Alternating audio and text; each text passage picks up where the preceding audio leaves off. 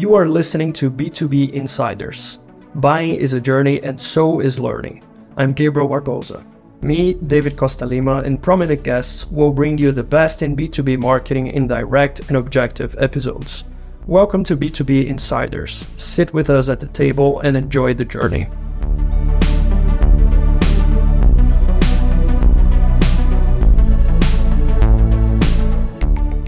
Hi, everybody. I'm Gabriel Barbosa. I'm super excited to be presenting this new episode of B2B Insiders. This is our second episode with international guests for the Brazilian audience. Me and David, we are here both today with Andrei and Vlad from Full Funnel and Trenches. Both of them, at least for me, are world experts in ABM. That's the source of content that I go to when I think of ABM, when I'm looking for more information on ABM. Their trenches community on Slack is incredible. They are super, you know, receptive and easy to get access to in that community. So if you're not part of Trenches yet and you're interested in ABM and demand gen in general, you know, you should definitely join Trenches. Please, guys, can you introduce yourselves?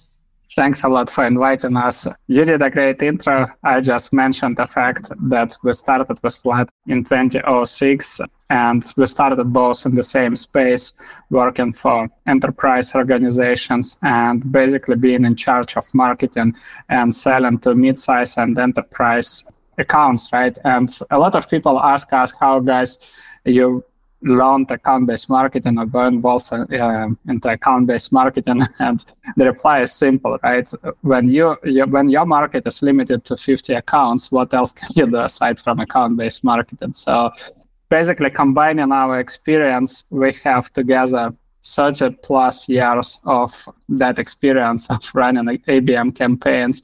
We were in trenches and still are in trenches. And uh, happy to chat and share everything that we have learned. Yeah, I have really very little to add after the two of you, except maybe just say hello, Brazil. We are super excited to be here and jumping into one of our favorite topics. All right. So well, welcome you guys. It's really, I'm really excited as well to have you guys over here. And it's really good for Brazilian audience as well to, to talk about such an inter- interesting topic, right? So, and jumping to the, the content, our first question would be, well, just to keep the, the order. So I'll start with Andrei and then Vlad can uh, complement, obviously. So you said like, if I just have 50 accounts, what else can I do, right? So yeah, I think it's right, and, and I totally agree with that. But do you also think that right now the the ABM is also like a mentality, it's a mindset because it's not anymore for only short lists, right? Like people are trying to use this this mindset of trying to personalization and everything to different audience, different size of audience. So could you explain a bit of the value proposition of ABM compared to other marketing strategies? Yeah, if basically you answer it while asking that question right? So it's mindset first of all. It's approach that is going against versus mass marketing right? So the prerequisite of successful account-based marketing is selecting the right companies companies that basically already aware of you of your company of your product right?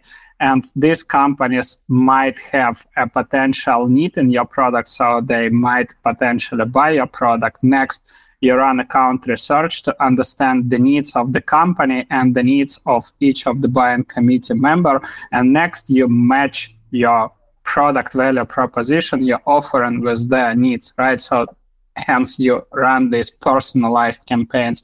And obviously you can't do it for a lot of companies right?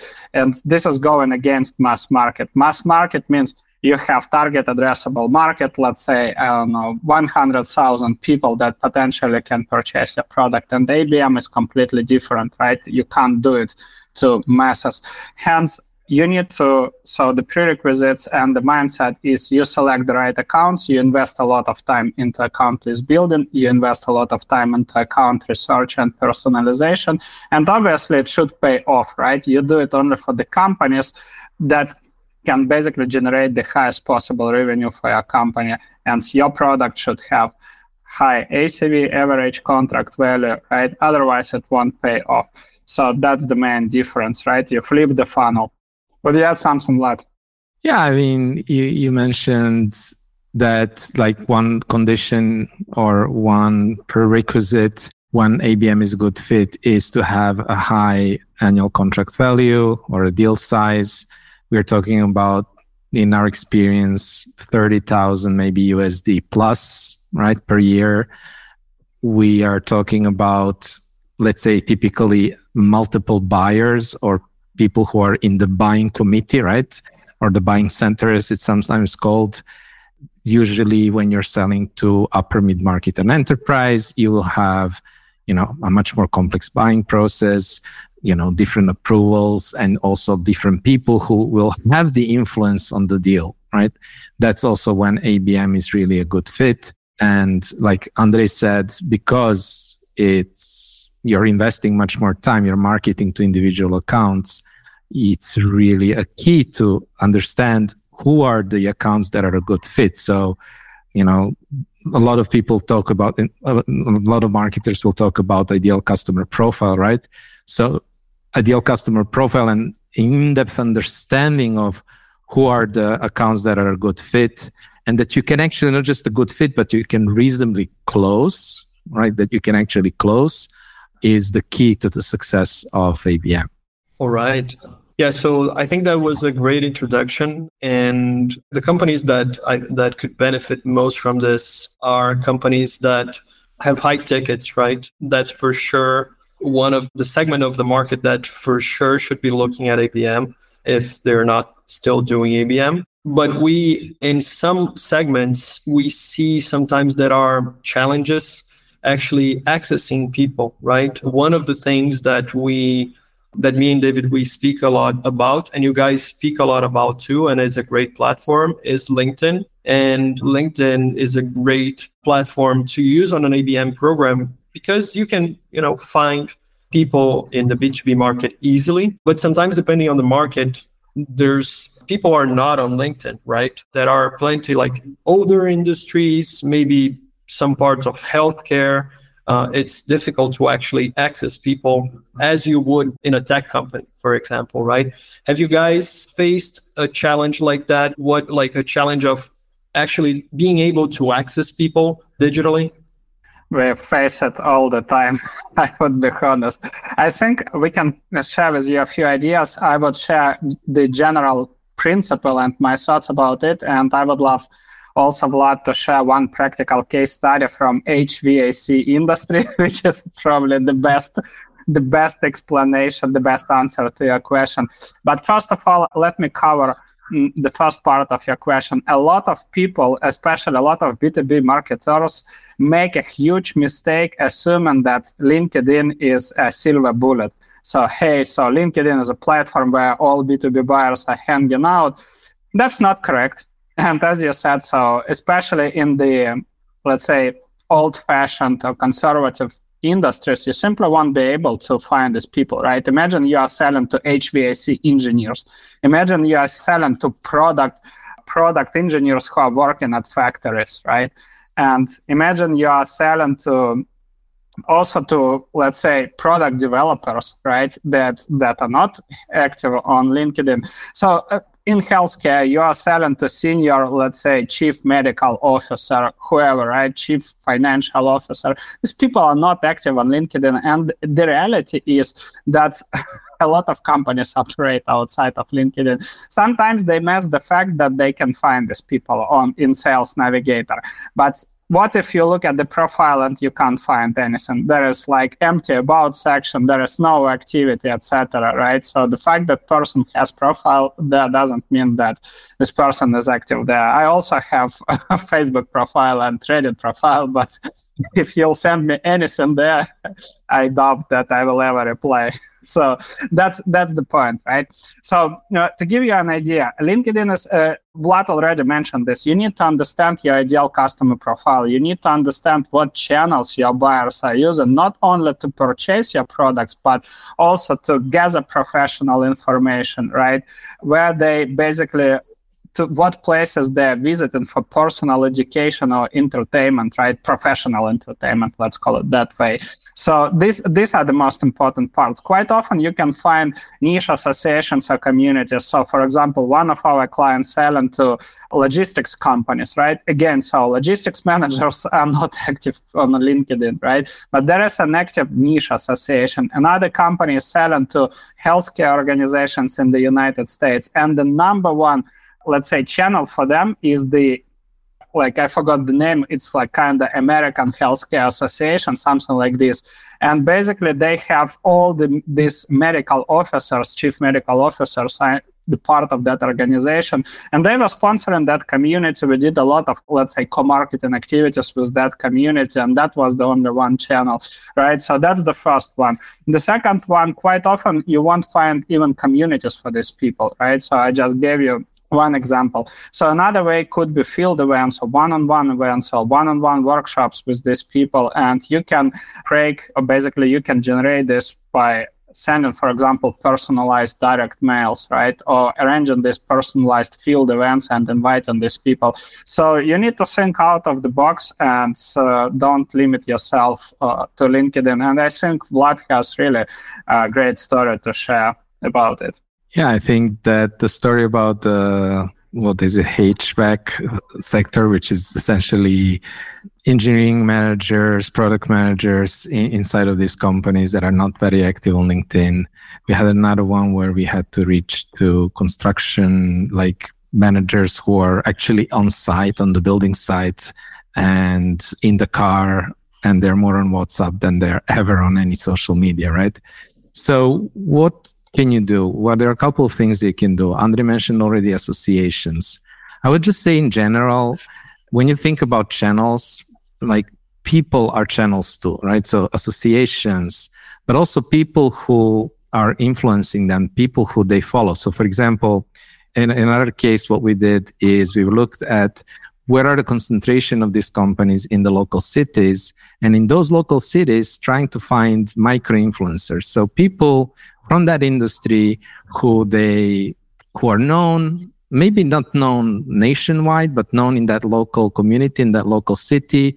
Then you can organize let's say a breakfast meeting or a lunch meeting especially when there is very often like in these industries there's some concentration even geographically. Maybe you know you have a lot of companies in, in one one area then you organize it over there and then you make it even easier with a nice breakfast or something. And with that guest you can get them actually to come because they are you know they're interested to hear what this person that they trust has to say for example. Or just also i believe that actually conservative industries that, that can actually be an opportunity. And the reason why i say it is that i remember once i was taken by my client to visit there so they were selling into food industry into the manufacturing companies and they actually took me to a visit of one of their uh, customers. And their customers spend almost the whole day like they spend like half a day so my client was selling software to manufacturing industry and so there was another manufacturer who came to visit his client so his client opened up his door the ceo and the cio the, the chief information officer they spent half a day you know guiding our prospect basically through the factory and showing how we install the system how they do things etc and I took the CEO on the side and I said, like, why are you doing this? Right? You're a businessman, obviously super busy.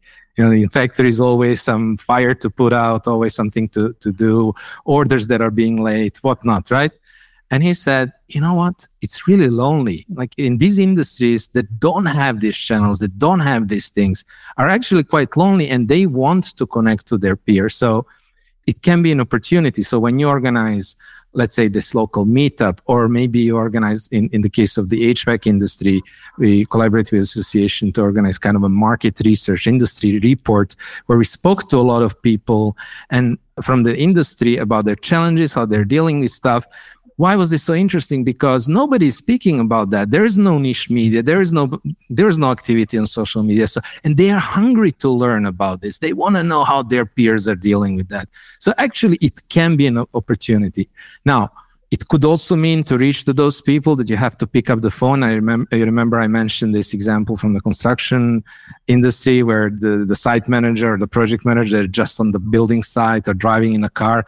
Well, you know, we had sent them uh, an email and we had sent them a LinkedIn message, and of course they ignored it. So at the end, an SDR had to pick up the phone. But this was not anymore the cold call because we again we were inviting them to participate in this report, etc. And you know what they were telling us? They said, "Oh, thank you so much for calling me because I re- I saw this. I wanted to do it, but it just came and I was busy and I had to run, etc. So thank you very much for calling and follow following up. Let's do this." So um, also don't forget those non-digital picking up the phone and calling. Uh, sometimes it works really well, especially in these kind of industries. And I would add five cents about the opportunity. You're absolutely right because a lot of marketers think about account-based marketing in terms of programmatic ads plus automated cadence of email. So that maybe some make extra step and send branded swag, like direct mail swag, right? Which is full of corporate stuff, cookies, right? And not personalized proposal. So because they want to automate everything, obviously, right? So mm. connect Salesforce to Sendoso or whatever, right? And send it because it's a part of Cadence. And then if you step out of that box and apply the advice or unconventional tactics, right, or playbooks that we just shared, that becomes a fantastic opportunity simply because nobody else is doing it. And lots of people, right, especially in these conservative markets, you'll rarely see companies that are doing good marketing, right marketing. So for you, it's a fantastic opportunity to stand out, differentiate yourself, connect with your target buyers, right, and grow your business.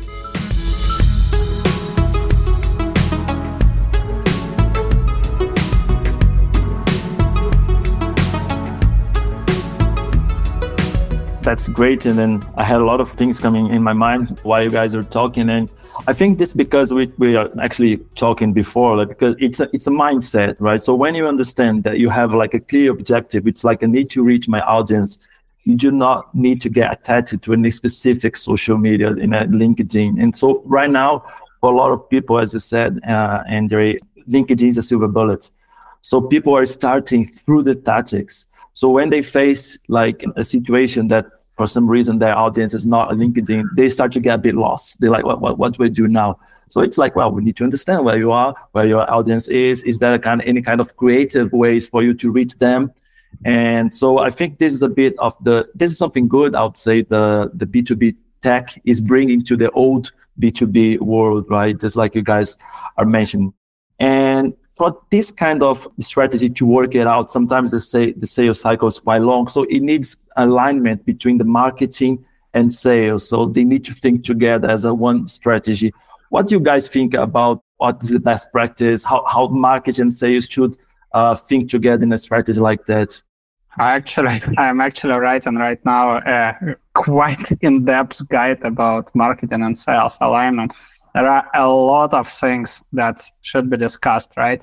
On the surface, even if you log in right now to LinkedIn and search content for marketing and sales alignment, you'll see a basic advice which is all about hey you need to have common goals you need to be aligned on icp and so you need to have common metrics, etc. You need to operate together, which is absolutely true.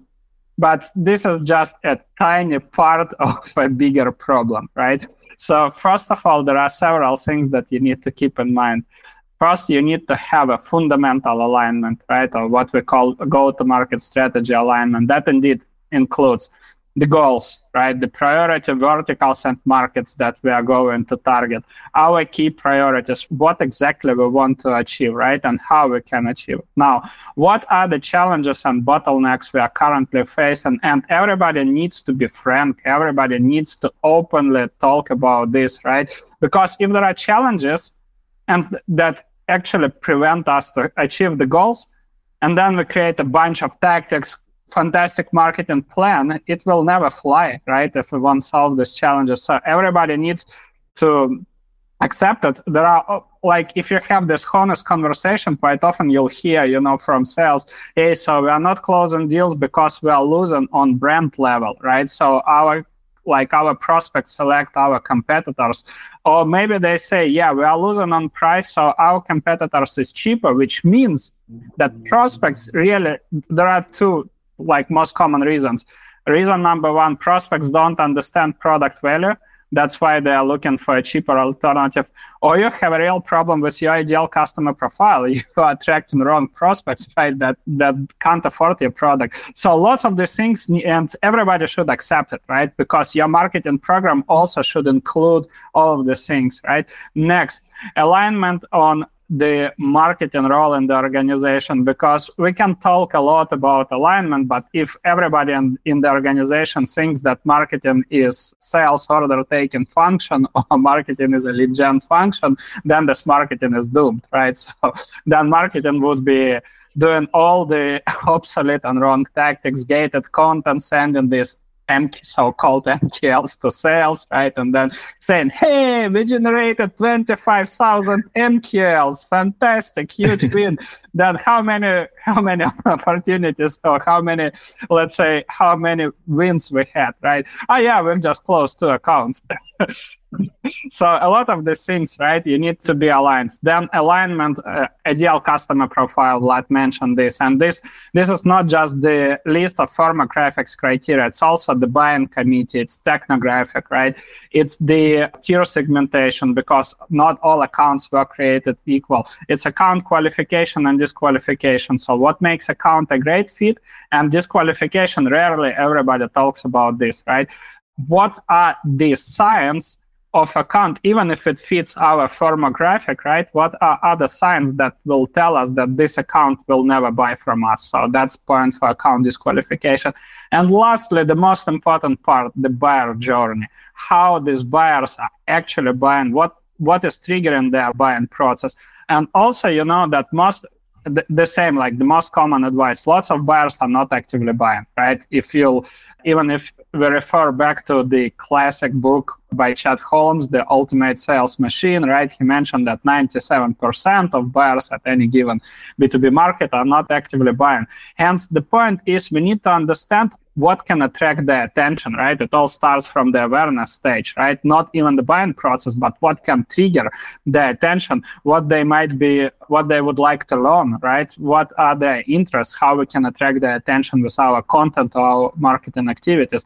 That's important, and everybody needs to accept it. A lot of companies assume, right, that the buying process is, is linear so buyer comes to LinkedIn, sees the ad, clicks the ad, then gets like Vlad described it in the post, right? Gets five email sequence and then buys the like takes uh, a credit card from the wallet and pays 100k for the product, right? And everybody is happy. So we have a fantastic marketing and sales funnel. Let's. It would be great. It would be great, right? For like, yeah, it would be, it would be amazing.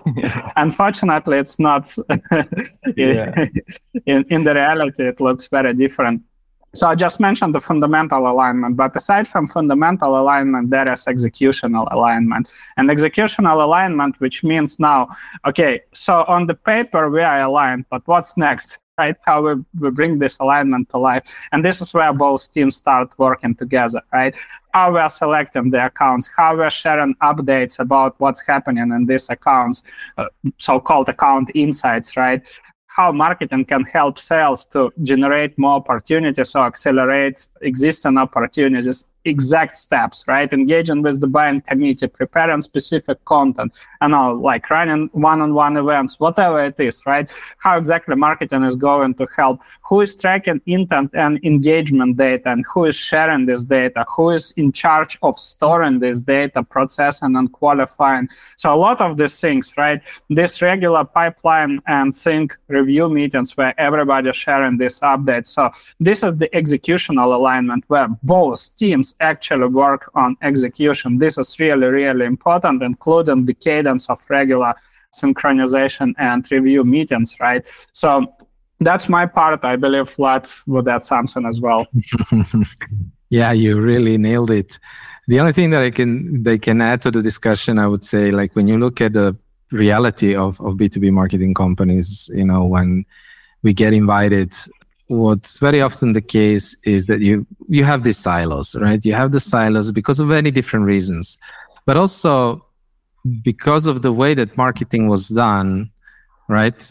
And for example, like Andrei mentioned, maybe there it was focused on generating MQLs. So you had, you know, 20k MQLs that never converted to sales.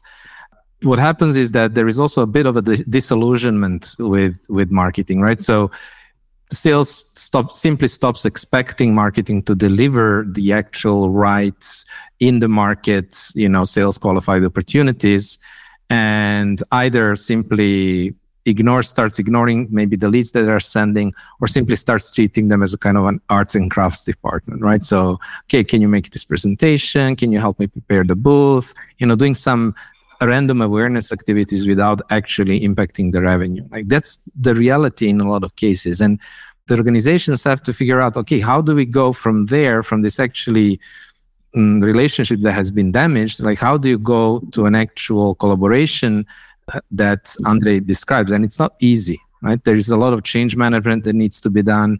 There is a lot of you need to also find a way to prove also to sales because at the end what sales believes whatever you say to them whatever your intentions are at the end they will only believe when they see the proof.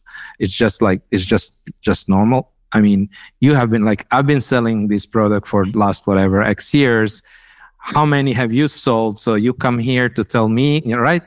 So there is a lot of that right?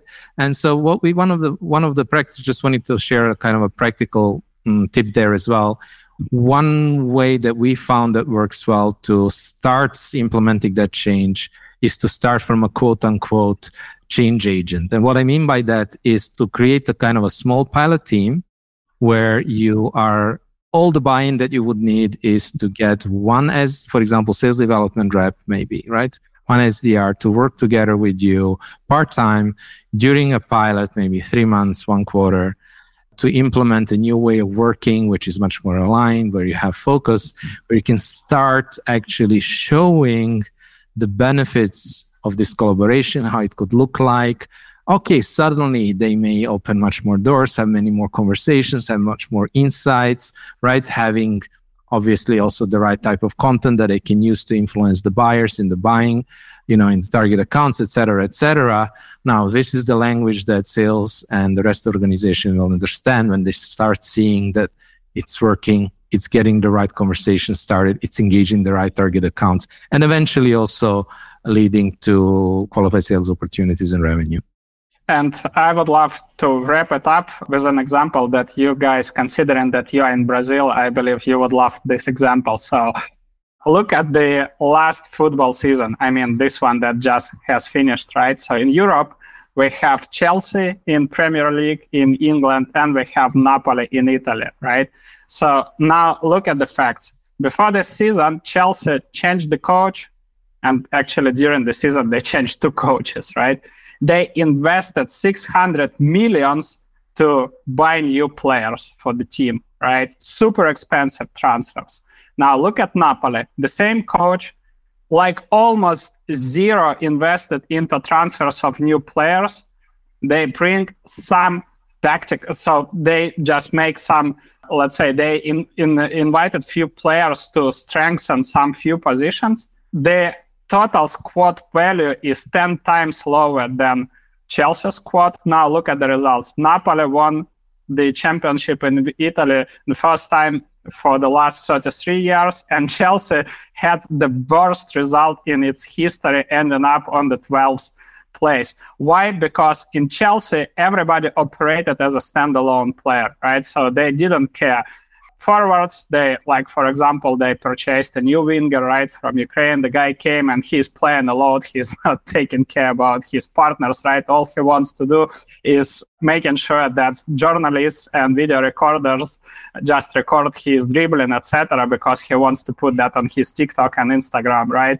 Another guy, Havertz, he played really well just to make sure that after this season he will be transferred to Real Madrid, right? So his career expectations, and and that that's the comedy. So defenders, midfielders, and forwarders, they like they were looking like as separate lines on the field, while in Napoli where the, the total value of the squad is way lower, right? They operated as a fantastic team. with midfielders from Georgia, from Slovakia, from Poland, right? Not like football countries, not the, strength, uh, the strongest football countries, right? But they play it really well. Hence, my point is a lot of companies think that it's enough to purchase an expensive ABM stack, right? Hey, I have this money, I would buy the latest version of Terminus, Demandbase, etc. Hey, I would hire this experienced, you know, like salesperson and this experienced marketer, so that would drive my results drastically, right? And there are teams that just do the right things, that operate as one team. Everybody attacks, everybody defends, everybody has alignment meeting where they talk how to improve the game, right? How or in marketing and sales, how to review, review, re- review and refine their campaigns, right? And ultimately win. So that's the best example that I could give you. yeah, I, to complement and to keep into the football analogy, I think it's a. Uh, and it's a league, right? It's it's a really long championship. So if yeah. you need to have, it's like a sales cycle. It's really long. So even if you have a great team, they, they can play really good in one game maybe. But to, to have the whole league to keep the performance, they need to be aligned. They need to have the same goal.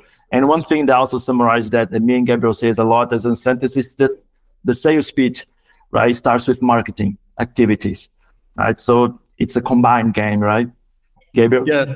Yeah, I mean, the sales pitch should start with marketing activities, right? Uh, there's like product marketing, uh, designing how we should explain the product to the market. So if the sales pitch does not start in marketing, that's a great indication that marketing and sales are not aligned, right?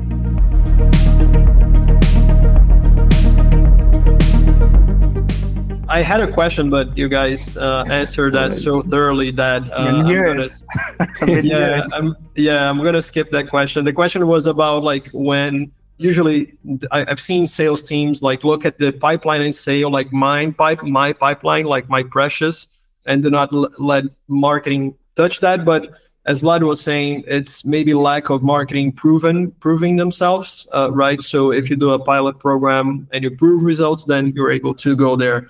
But uh, yeah, changing gears a little bit and going to the topic of per- personalization. Do you guys? I mean, it's kind of straightforward when you th- we talk about personalization and we think about one-to-one companies, right? So if we have 10 accounts and we want to personalize to te- those 10 accounts, it's someone that is already operating on with an ABM mindset. It's kind of straightforward, right? But is it possible to do you guys think it's possible to like bulk personalize to a higher number of accounts?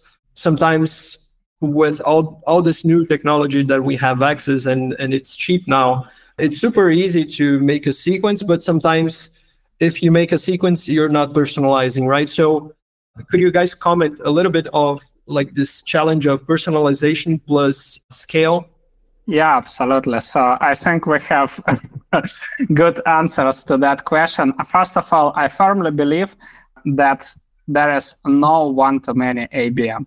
And this is an illusion created by MarTech vendors. I know that it's polarizing and I believe that you should polarize your audience and you should differentiate yourself. But I would give you a perfect example. So we started with Vlad in 2006. And I started uh, to work at Kimberly Clark. I started first of all in sales, and then I switched to marketing. And as I told you, so my market was limited to 50 plus 52 or 53 total accounts, right? Uh, accounts in total, sorry.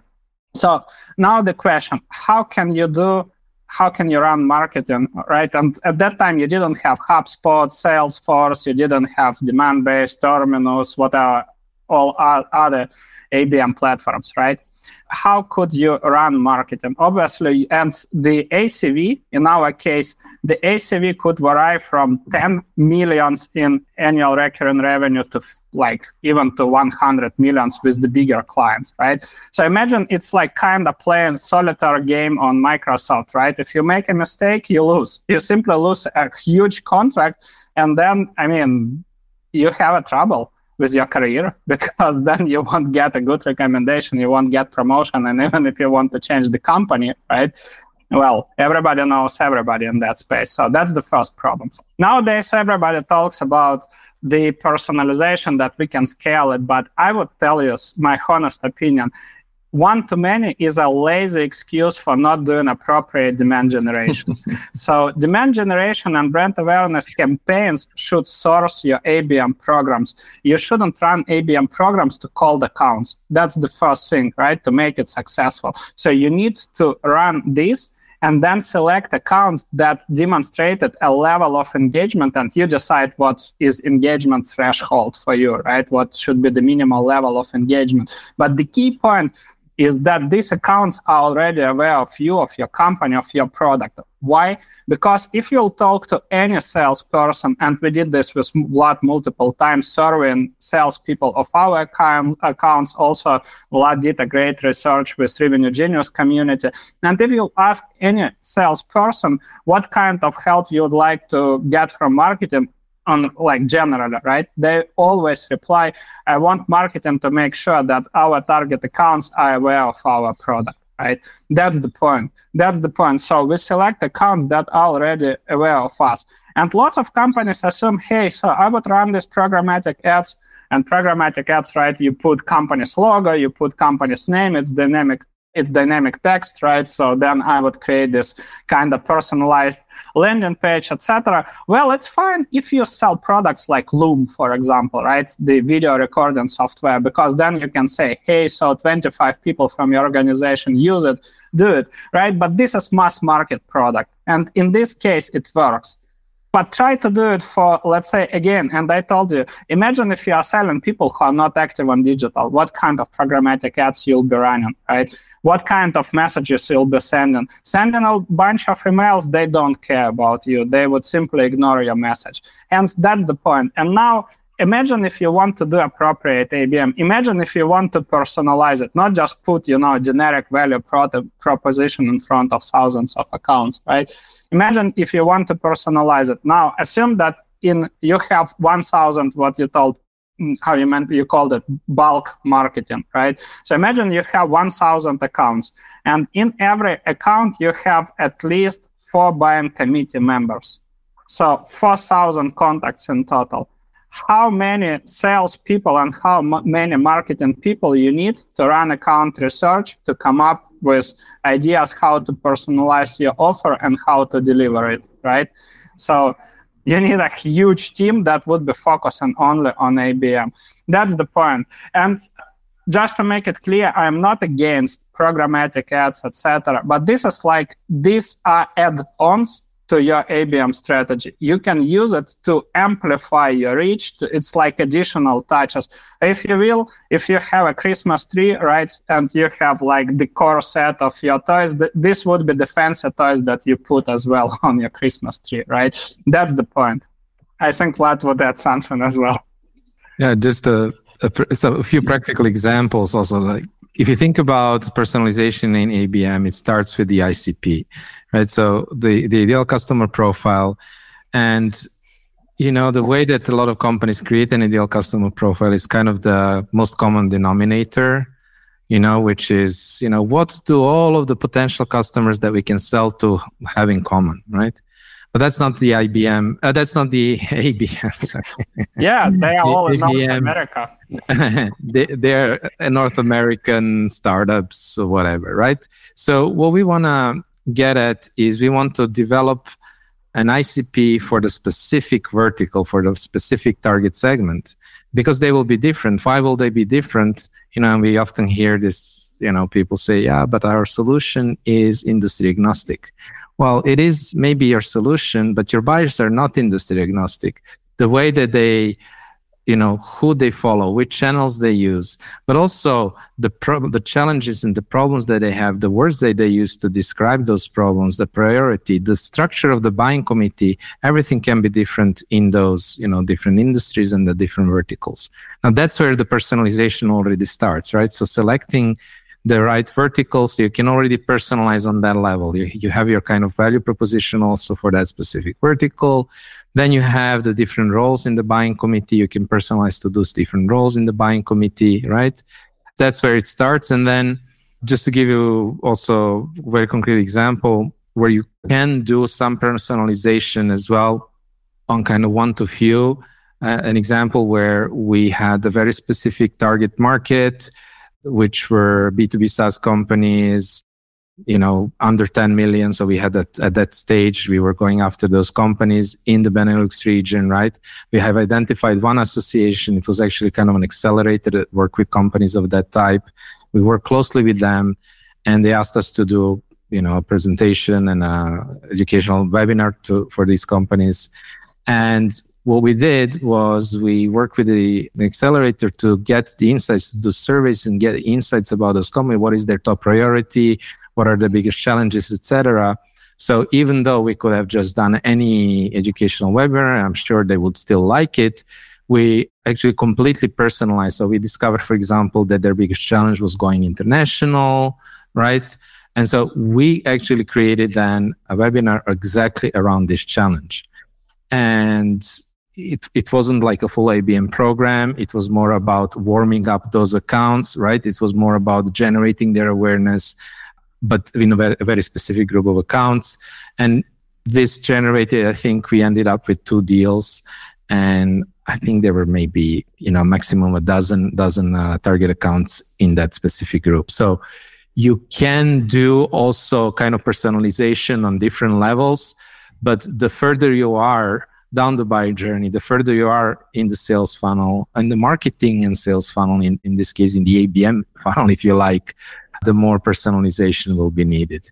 Because again, let me give you another example. So if you take like we, one of the target accounts that we had a chat with, so we had some insights, we figured out that they were in this uh, broadcasting industry, right? And, the, and in both broadcasting industry, you have two big events you have one in Amsterdam and you have one in Las Vegas, right? The the NAB show and uh, ABC, IBC, I guess IBC, I think it's called in Amsterdam. And it was at the time of the COVID, and we just knew, of course, that these events didn't run. And so I was chatting with with target buyer, and we we kind of figured out, okay, if you don't have these events, let's what's what's going on. And so what we figured out is that they, because of that specific situation, they couldn't run their they were losing pipeline and they were trying to figure out how to replace that with you know inbound marketing account based marketing etc now instead of now me presenting a solution to this prospect and talking about you know you know okay uh, use use abm to build pipeline or something very generic I could now talk about this fact. Okay, so you you're looking to replace this income that you lost because of these events, right? So I completely personalize our value proposition to their specific situation, and of course, they are going to be listening. Right, it's going to be much more impactful than a generic one. Uh, that's that's uh, great insights. Like you need to personalize it, not only the audience, but also the, the pain points, and then everything needs to be really specific. And well, ABM it, it should have, it needs to pay off. So also it, it depends on your go-to-market strategy because also it requires like quite a long, a long work. So it needs at the end to pay off. So the ticket needs to be a bit higher. So yeah, I think that that was great. I think it's a good point that you raised. Like, okay, so how do you make sure that you have the ROI out of that? So the earlier in the buying process, the less personalization you do, right? So you, you're going to invest. So that's why Andrei was explaining you don't want to source accounts for your ABM program, you know, cold accounts that might buy one day and then spend all that time and effort on them, hoping that that you, you're just there at the right time, right? That's why you want to have a demand generation program. This is aligned with your ICP that is generating engaged accounts. You have intent data. You now know that they're interested, that they're potentially looking for a solution like yours. You know that they have awareness of your brand, that you've potentially that generated that demand. And now you start investing more and more and more into that account. And at the end, when you look at what sales is doing, is just a continuation of that. Sales, of course, has conversations with the different people in the organization and they are further personalizing that value proposition etc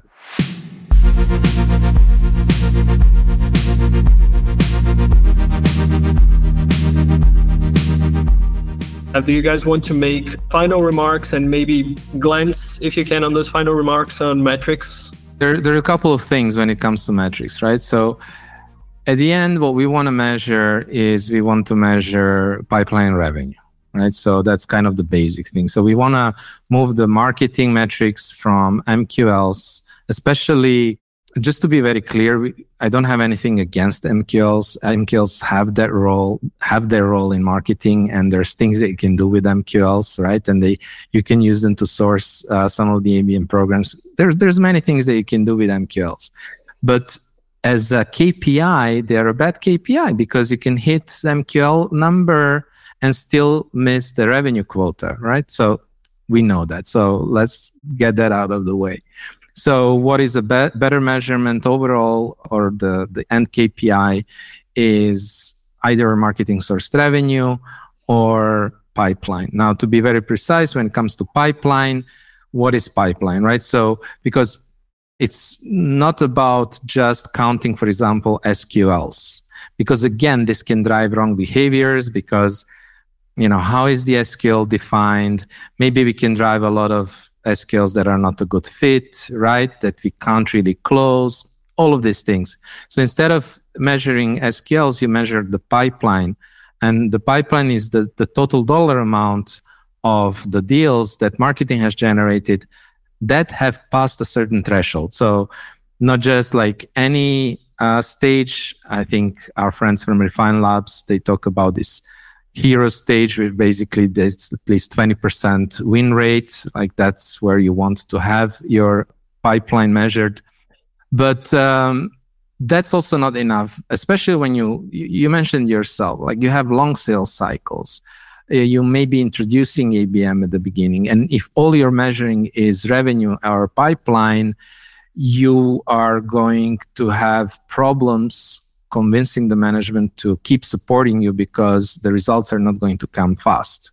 You can abm is not a magic bullet that is going to speed up your your buying your sales cycle or it's it cannot improve the speed of the buying cycle right? So it's just like complexity there that is going to be inherent.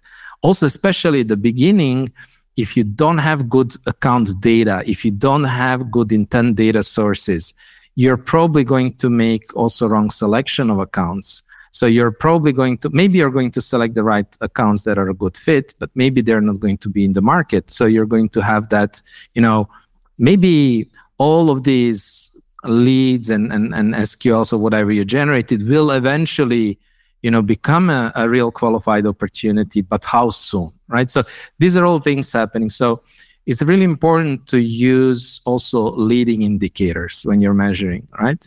And when it comes to leading indicators, it's also important to understand that depending on the goal of the ABM, you will need to use and the program, you will need to use different leading indicators. So, for example, if your goal, because when we talk about ABM, a lot of people think, think about net new revenue, net new accounts, you know, accounts that you haven't had new logos. Different companies use different terms but actually abm can be used also for account expansion or renewals or you know pipeline acceleration for example right? So for each of these goals you will need to use different leading indicators. For example if it is net new accounts well you know other than pipeline skills etc well the, a leading indicator could be for example number of discovery calls and when I say discovery calls, I mean these are not necessarily sales qualified opportunities. These are not maybe even like um, accounts or buyers raising their hand saying, you know, I want to talk about your product, but are still very relevant discussions about, for example, their challenges, priorities, potential fit of your product, etc. So this could be like one, depending on how you're doing uh, account-based marketing, but this this could be like a very good leading indicator. Another one is okay, what, how many of our target accounts are we engaging? Now we need to define what does that mean? What does an engagement uh, mean? Well, it doesn't mean that somebody open up a cold email.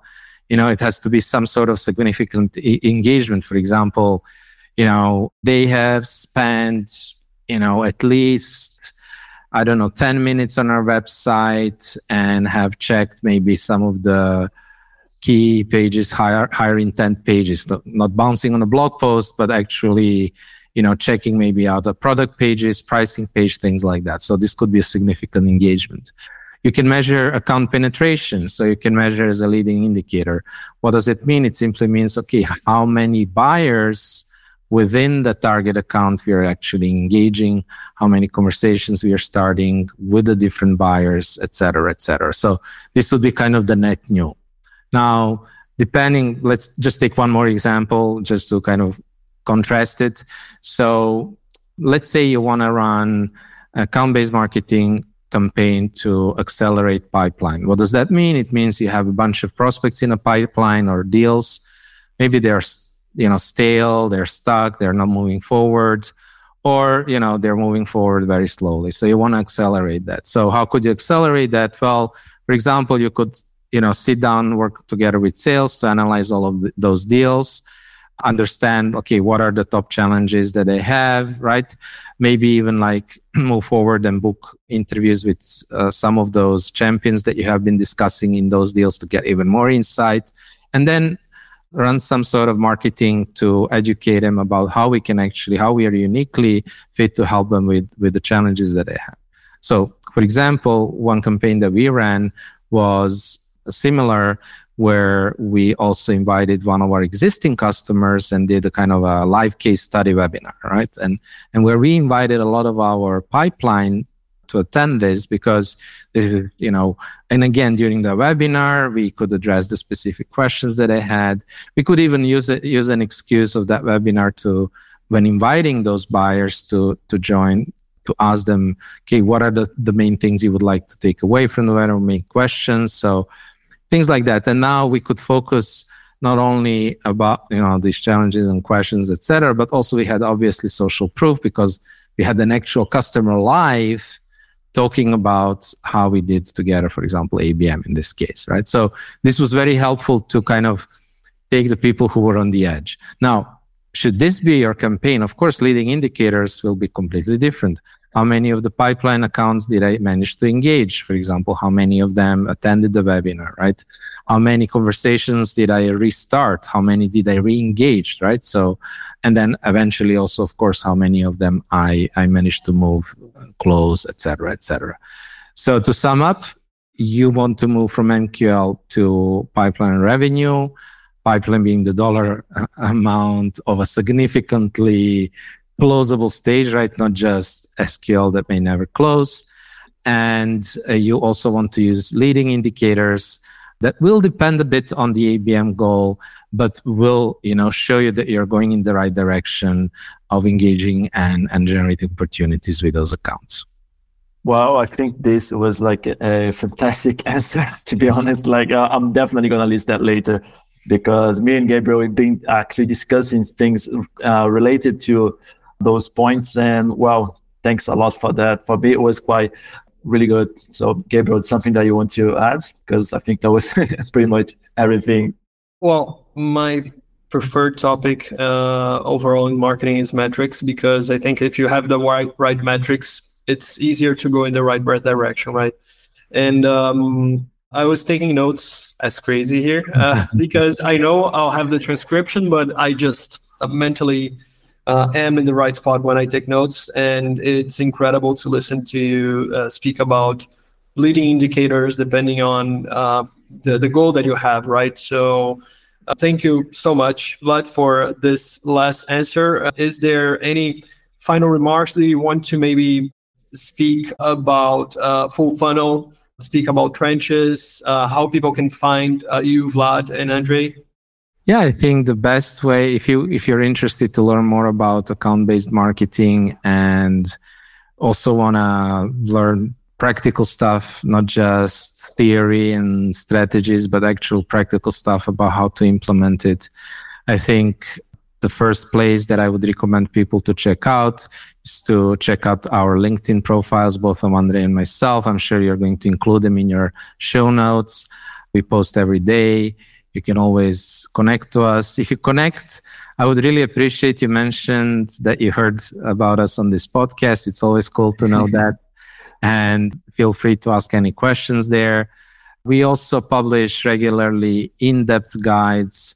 Like the last guide we published on our website, it was like 11,000 words about ABM on LinkedIn, for example.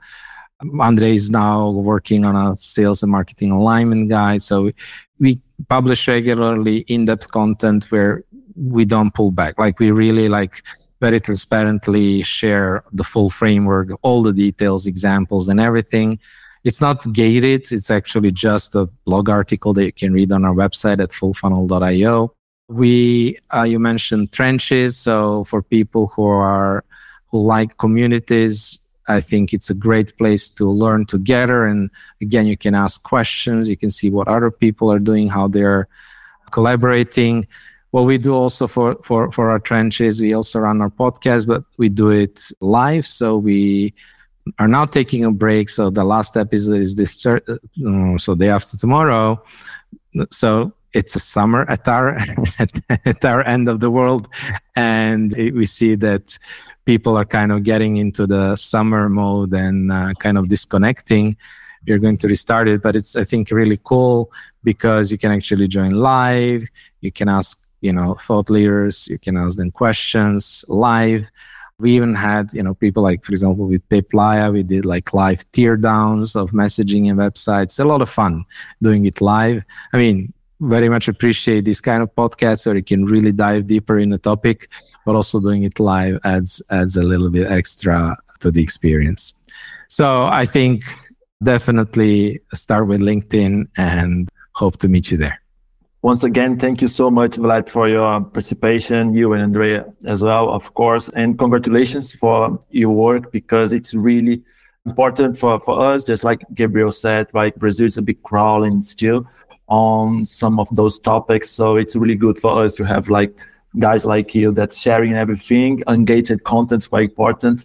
And so, so well, thank you a lot. This was a real pleasure. We always, I mean, we'll never say no on a conversation about ABM.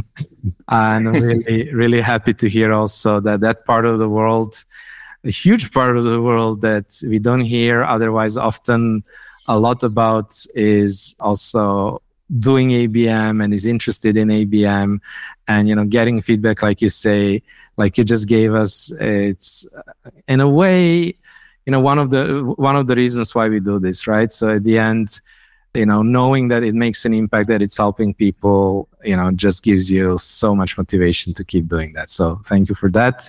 Thank you for the wonderful conversation. It felt like you know chatting with friends and looking forward to the episode. Yeah so thank you so much. It was great chatting with you. It was a great pleasure to chatting with you. And yeah. yeah, thanks a lot for inviting us. I hope you enjoyed this episode of B2B Insiders. Help us measure our work. Be sure to rate this podcast in your player. It's very important to us. For more content, follow us, Gabriel Barbosa and David Costa Lima on LinkedIn. The links to our profiles are in the episode description.